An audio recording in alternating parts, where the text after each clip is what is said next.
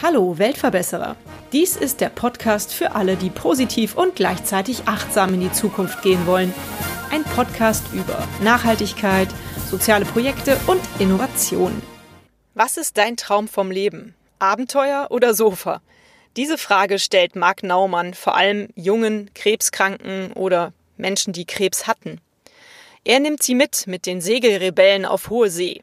Mit ihm unterhalte ich mich heute über das Segeln natürlich, über die Erfüllung von Träumen und Teamgeist. Viel Spaß mit dem Interview. Vielleicht stellst du dich einfach erstmal einmal ganz kurz vor, wer du bist. Mein Name ist Marc Naumann, ich bin 37 Jahre alt und habe vor vier Jahren die Segelrebellen gegründet. Erzähl mal, was sind die Segelrebellen? Ja, mit Segelrebellen organisiere ich Segelturns für junge Erwachsene, die an Krebs erkrankt sind, um ihnen ja so eine Auszeit auf dem Meer zu bieten. Kein Urlaub, sondern ja über sich wieder selbst hinauszuwachsen, ein bisschen gebraucht zu werden, normal zu sein und auch Verantwortung übernehmen dürfen. Wie bist du auf die Idee gekommen? Ich hatte selber zweimal eine Krebserkrankung, also einen Hirntumor.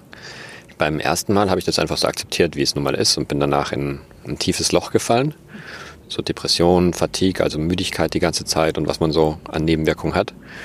Beim zweiten Mal habe ich mich besser darauf vorbereitet und Segeln war auch mehr und mehr so ein Motivator, so ein Fixpunkt für die Zukunft. Und als ich dann nach meiner zweiten Erkrankung fertig war, bin ich nach der Chemotherapie auf eigene Faust segeln gegangen. Und zwar im Herbst auf der Nordsee zu zweit auf einem kleinen Schiff. Wir haben ständig auf die Fresse bekommen. Es war Regen, Sturm, Sonne, aber mehr Regen und Sturm als Sonne. Aber es war nach wie vor ähm, ja der schönste Segelturn, den ich je hatte. Und das ist das, was ich sozusagen anderen jetzt auch anbieten möchte. Wow, was für eine Geschichte. Wie machst du das jetzt? Ich nehme mal an, du hattest nicht so viel Geld, um dir direkt ein eigenes großes Schiff zu kaufen. Richtig, also wir haben angefangen mit, ähm, ja, mit gar nichts. Also er hat eine Webseite aufgestellt und mir jeden Flyer und jedes Angebot, was ich irgendwie gemacht habe, ähm, selber abgespart und bin da verarbeiten gegangen. Und für den ersten Turn habe ich ein Schiff kostenlos zur Verfügung gestellt bekommen von dem Unternehmen, für das ich damals als Skipper auch gearbeitet habe. Und wir haben das Schiff dann von Marseille nach Mallorca gebracht. Und das war der erste Segelrebellenturn, so hat der funktioniert. Du erzählst, du hast als Skipper gearbeitet. Ist das Segeln dann auch dein richtiger Beruf? Das wurde damals dann mein Beruf. Eigentlich habe ich Jura studiert ähm, habe dann als Journalist auch zwischendrin gearbeitet und Segeln war schon immer irgendwie was, was mich gepackt und begeistert hat. Aber als ich dann die, äh, die Erkrankung hatte und dann vor allem ein zweites Mal, habe ich mit dem Skippern tatsächlich dann drei Jahre lang auch mein Geld verdient und war in diesen drei Jahren 60 Wochen unterwegs, also jede dritte Woche auf dem Wasser.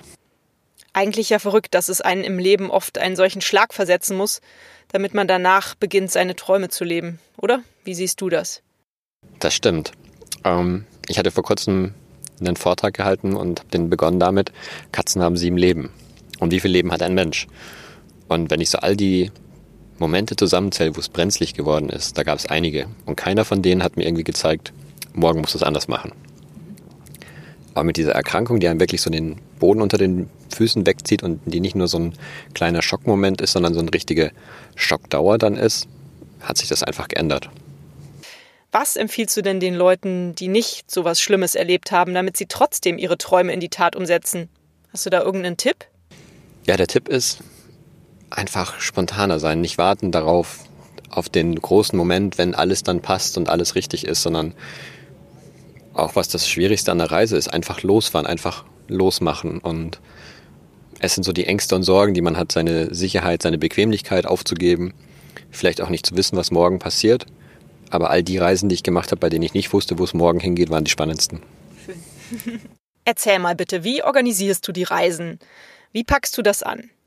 Also die, die Segelturns werden auf unserer Webseite ausgeschrieben. Wir haben so einen Turnplan fürs ganze Jahr mhm. und daraufhin können sich dann Teilnehmer bewerben und kriegen dann relativ kurzfristig vor dem Turn, so etwa frühestens zwei Monate, manchmal auch nur zwei, drei Tage vor dem Turn, eine Info, dass ein Platz frei ist und ob sie mitkommen wollen. Das ist auch spontan ganz so kurzfristig, damit das Abenteuer schon im Vorfeld beginnt. Weil dann kann jetzt nämlich drum, ja, wie fahre ich jetzt los? Wo fahre ich hin? Was muss ich einpacken? Was brauche ich alles? Und oh mein Gott, in zwei Wochen geht schon los. Und dann kommen alle ganz aufgeregt und ganz euphorisch aufs Schiff. Und das Schöne ist auch, man kann relativ spontan planen, weil bei dieser Zielgruppe ist es ja auch so, manche kommen gerade aus dem Krankenhaus und sagen, boah, ich krieg gerade gar nichts hin. Und andere sagen nach ein, zwei Jahren, jetzt habe ich gerade irgendwie mal ein bisschen Pause oder habe meinen Job gekündigt, weiß nicht wohin mit mir. Jetzt hätte ich gerade Zeit mitzukommen.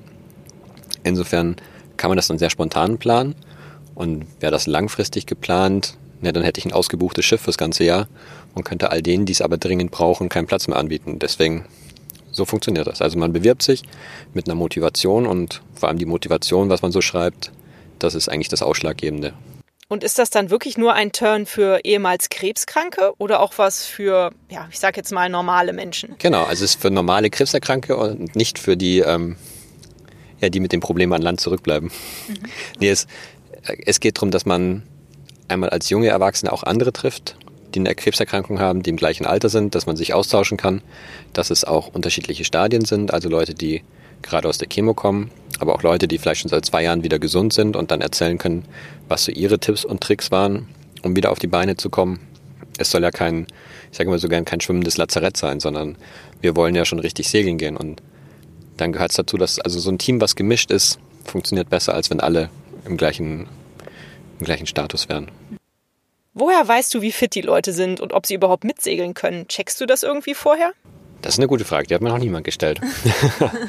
ähm, nee, mache ich nicht. Also es gibt vorab mit jedem ein Gespräch, wo ich ganz offen ehrlich erkläre, was wir machen, was passiert, auch dass man wahrscheinlich seekrank wird, dass man unterwegs abspülen muss, dass wir auch mal nachts fahren, dass es kalt sein kann, dass es nass werden kann, dass es also alle möglichen ungemütlichen Momente auch gibt auf dem Schiff und es nicht rosa-roter Urlaubsturn werden wird.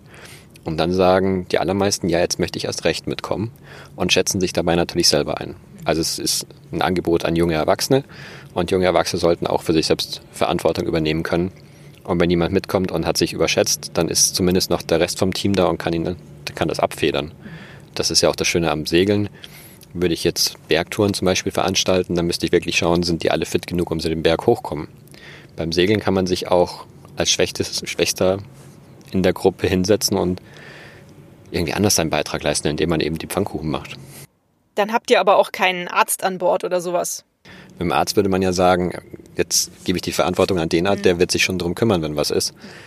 Es soll sich jeder vorher selber richtig einschätzen und sagen, kann ich oder kann ich nicht.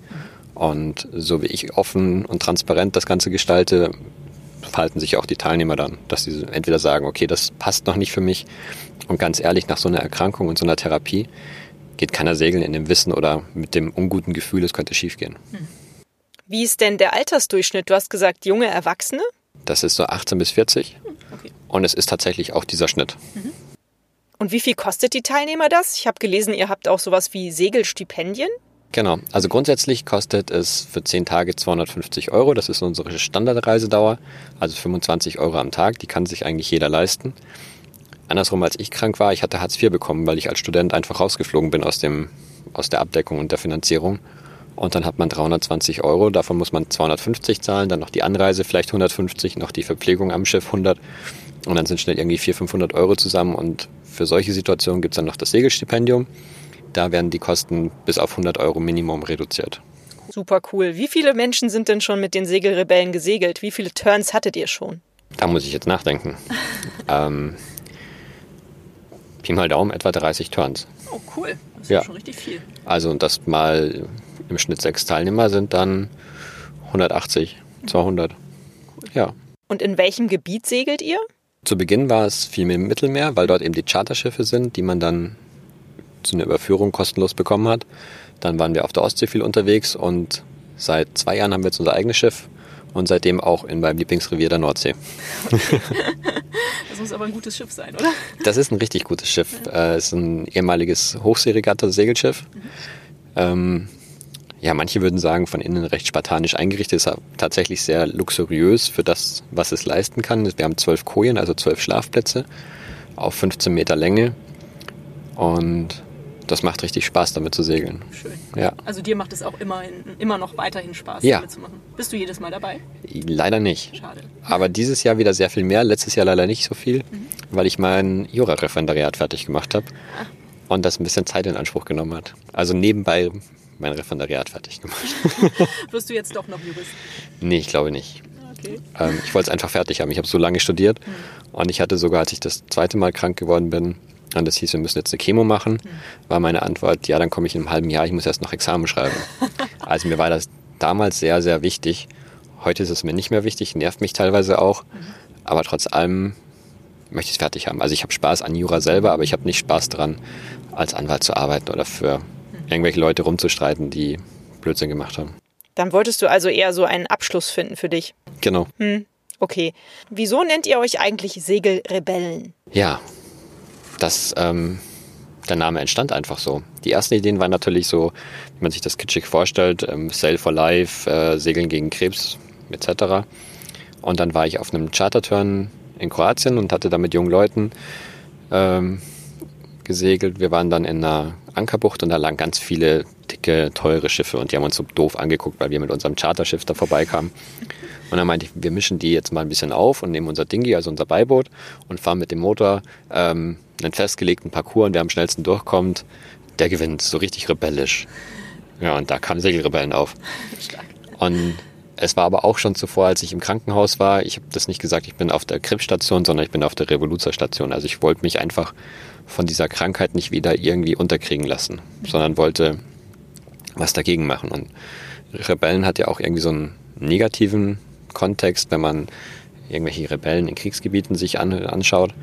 Aber tatsächlich der Begriff Rebellen bedeutet ja einfach nur, dass man sich gegen, gegen das, was, was man vorfindet, wendet, um es besser zu machen, um eine Verbesserung insgesamt herauszubekommen. Und insofern passt es. Und ja, Segelpiraten, es gibt so viele Piraten für irgendwas, das ist auch ein negativ konnotierter Begriff. Insofern Segelrebellen passt einfach gut und alle sind happy mit. Mir gefällt's. Ja, vor allem ist es nicht der, der Segelrebell, sondern die Segelrebellen. Das sind alle, die mal mit dabei waren und alle, die sich engagieren und auch jetzt im Nachhinein sich für das Projekt einsetzen und mithelfen, mitmachen. Schön. Ähm, Habt ihr damals Ärger bekommen mit eurem Dingi? Nee. die haben natürlich alle doof geguckt. Ähm, aber es war einfach ein Spaß und ja, darum geht es, die Sachen nicht so ernst nehmen. Und hm. ähm, wir sagen ja auch, fuck Cancer, go sailing, anstatt irgendwie fight Cancer. Das war auch kurz mal eine Überlegung, aber da meinten meine Mitsegler, nee, also fight Cancer ist es nicht, sondern wir wollen einfach jetzt drauf scheißen. Also fuck Cancer und Fight Cancer heißt irgendwie so, hat so die Bedeutung, man muss sich mit auseinandersetzen, man will dagegen ankämpfen, es ist mühsam und das ist es nicht. Nee. Ja. Du hast das ja eben auch schon selber erzählt. Es ist bestimmt nicht an jedem Tag einfach zu segeln oder mitzusegeln. Hm, wie ist denn die Stimmung an Bord? Wenn jemand mal Krebs hatte oder immer noch hat, ist es bestimmt nicht immer einfach positiv in die Zukunft zu gucken. Ach, da kann man bestimmt auch mal depressiv werden, oder? Ich kann mich jetzt gar nicht daran erinnern, dass das schon mal der Fall war. Mhm. Allerdings ich glaube, wenn es mal der Fall war, dann war es tatsächlich so, dass dann andere gleich eingesprungen sind oder sich daneben gesetzt haben und man sich gegenseitig wieder ja, aufgepäppelt hat. Ähm, die aber Stimmung an Bord also generell eher gut. Die ist eher gut, was ja auch daran liegt, dass wir eben viel unterwegs sind, dass wir den ganzen Tag segeln, auch die Nächte teilweise durch und so immer man, also man ist beschäftigt. Mhm. Und wir hatten einmal einen Turn, das war so ein Sommersegelturn in der Türkei. Mhm wo dann mal kein Wind war und dann hieß es, ja, müssen wir denn heute überhaupt noch weiter segeln? Können wir das nicht morgen machen? Und wenn dann so Langeweile aufkommt, dann fängt man vielleicht auch an zu grübeln und sich Gedanken zu machen, was alles gerade schief läuft und nicht passt. Wenn man aber den ganzen Tag unterwegs ist und ein Erfolgserlebnis nach dem anderen hat oder sich erstmal durchkämpfen muss für sein Erfolgserlebnis, dann kommt gar nicht der Moment auf, um schlechte Stimmung zu haben. Super. Guter Plan. ja. ja. Hast du das Gefühl, durch dein Projekt ein Weltverbesserer zu sein? Vielleicht. Aber darum geht es mir nicht. Darum geht es dir nicht? Nee. Mhm. Also ich möchte die Situation für junge Erwachsene verbessern. Die Welt werde ich damit nicht verbessern. Ähm, ich selber habe einfach Spaß dabei. Es macht mir Spaß, so zu arbeiten und mich für sowas einzusetzen. Und es macht auch sehr viel Spaß, viel positives Feedback zu bekommen. Sei es von Betroffenen, aber auch, wenn man einfach für das Projekt Anerkennung bekommt, für die Arbeit, die man reinsteckt. Und das reicht mir. Und wenn die Welt dabei ein bisschen besser wird, gerne. Wie sieht denn für dich die Zukunft aus? Meinst du, dass du das die nächsten 40 Jahre so weitermachen wirst? Da habe ich mir keine Gedanken drum gemacht. Okay. Weil, also mein Planungshorizont ist ja irgendwo nächste Woche, nächsten Monat und dann wird es eh schon sehr vage. Echt, ist das so? Hast ist du, so. Okay. Ja. Ist das deine Prognose oder? Nee, ähm, auch mit positiver Prognose, aber so sich zu überlegen, was mache ich in fünf Jahren, das habe ich früher gemacht. Mhm. Und dann kam zweimal so eine Krebserkrankung und hat mir gezeigt, ja, in fünf Jahren ist vielleicht einfach zu spät. Also wenn sich jetzt gerade eine Gelegenheit bietet, was zu machen, dann mach es. So wie wir jetzt hier sitzen und unser Interview führen, das haben wir gestern ausgemacht und sind einfach da. Und ich hätte natürlich auch sagen können, nee, muss ich mich erst vorbereiten, lass uns das nächsten Monat machen und hättest du keine Zeit, ich bin nicht mehr da, was weiß ich, was passiert. Insofern mache ich, also weiß ich nicht, was in 40 Jahren ist. Mhm, da denkst du nicht drüber. Nee. Finde ich auch gut. In meinem Podcast soll es ja auch um Nachhaltigkeit und Umweltschutz gehen. Was bedeutet das für dich in deinem Leben? Ja, Umweltschutz ist ein wichtiger Punkt, genauso wie die Nachhaltigkeit. Und jetzt merke ich gerade selber, wie mein kurzfristiges Denken eigentlich gar nicht nachhaltig sein kann. Aber insofern ist mein, ist mein Denken und mein Plan tatsächlich nachhaltig, weil ich möchte was schaffen, was auch Bestand hat. Und einmal das mit Segelrebellen soll Bestand haben. Nachhaltig in dem Sinne, dass man nicht einfach an einem Turn teilnimmt und dann wieder nach Hause fährt und dann irgendwie alles genauso ist wie vorher. Also einfach nur ein kurzes, schönes Erlebnismoment, das ist ganz nett. Aber das, was ich mache, ähm, ja, es erfordert ganz viel Vorbereitung, es ist sehr viel äh, Zeit, die man reinsteckt. Und dann soll es auch irgendwie eine lange Wirkung haben. Und ich habe es bei mir auch gemerkt, ich kann mich jetzt sieben Jahre nach meinem Segelturn auf der Nordsee immer noch daran erinnern, was wir da Tolles erlebt haben. Und kann immer noch drüber schmunzeln, lachen und mich auch mit motivieren. Das bedeutet für mich Nachhaltigkeit. Nachhaltigkeit im Sinne von Umweltschutz bedeutet natürlich seine Fußspuren, die man so hinterlässt, auf der Erde auch relativ klein zu halten. Und wenn wir segeln, dann bewegen wir uns mit dem Wind. Wir haben an Bord mittlerweile gar keine Plastikflaschen mehr. Viele Segler zum Beispiel, die losfahren, nehmen natürlich ihr Trinkwasser mit und kaufen sich dafür dann, weiß ich nicht, früher haben wir das auch gemacht, 60 Flaschen Trinkwasser in, in Flaschen. Wir haben jetzt große Trinkwasserkanister, die wir mit Trinkwasser befüllen im Hafen von, vom Wasserhahn, haben natürlich unseren Wassertank am Schiff, den wir für alles andere verwenden. Wir haben einen Entsalzer am Schiff, um Salzwasser in Trinkwasser umwandeln zu können. Wir haben einen Sprudler, mit dem wir Mineralwasser als Sprudelwasser machen können. Das ist für mich Nachhaltigkeit, auch Müll zu vermeiden.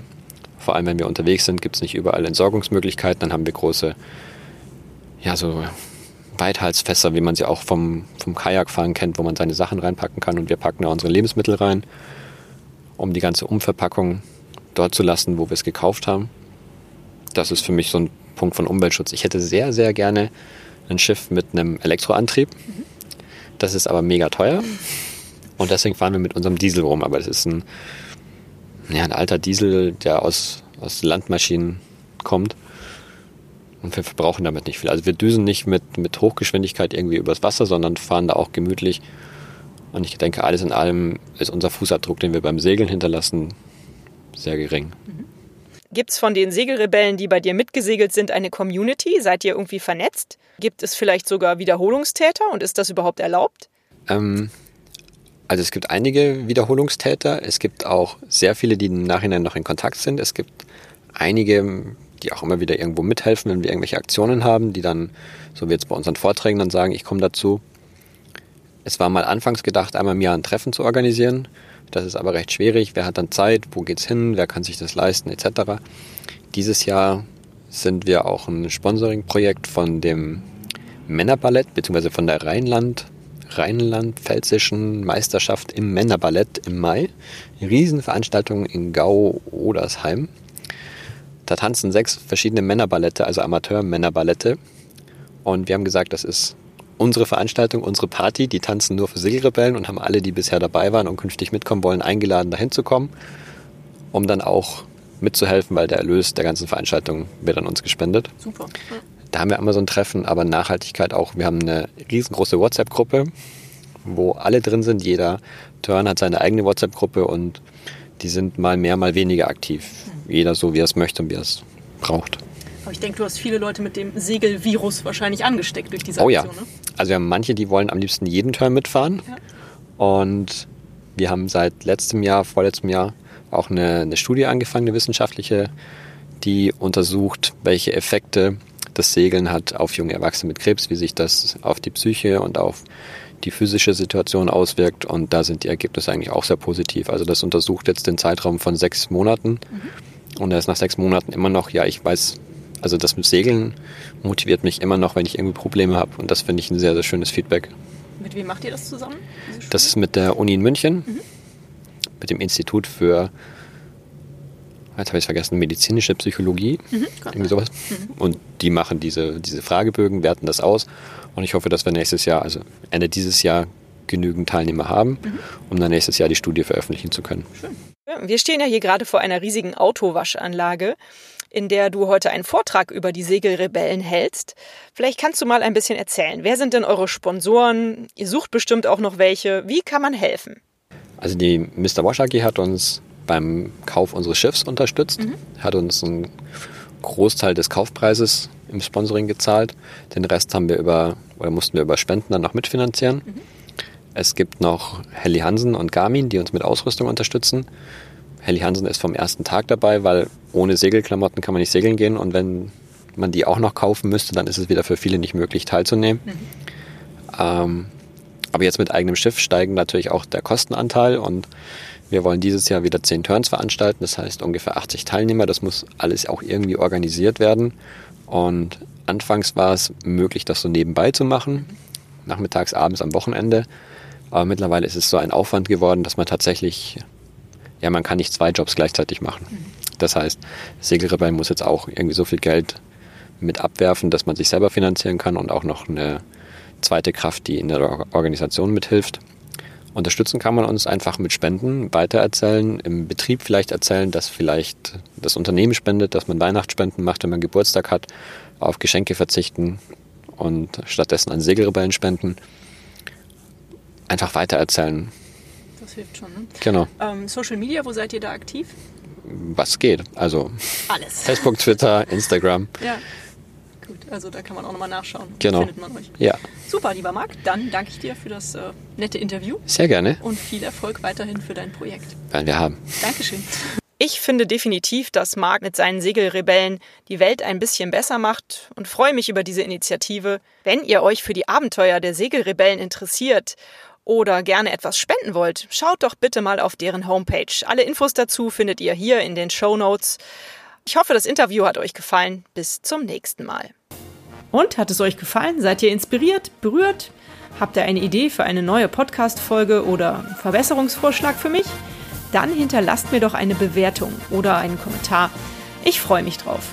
Ihr findet die Weltverbesserer jetzt regelmäßig hier an dieser Stelle. Abonniert den Podcast doch gerne. Bis bald, eure Birte.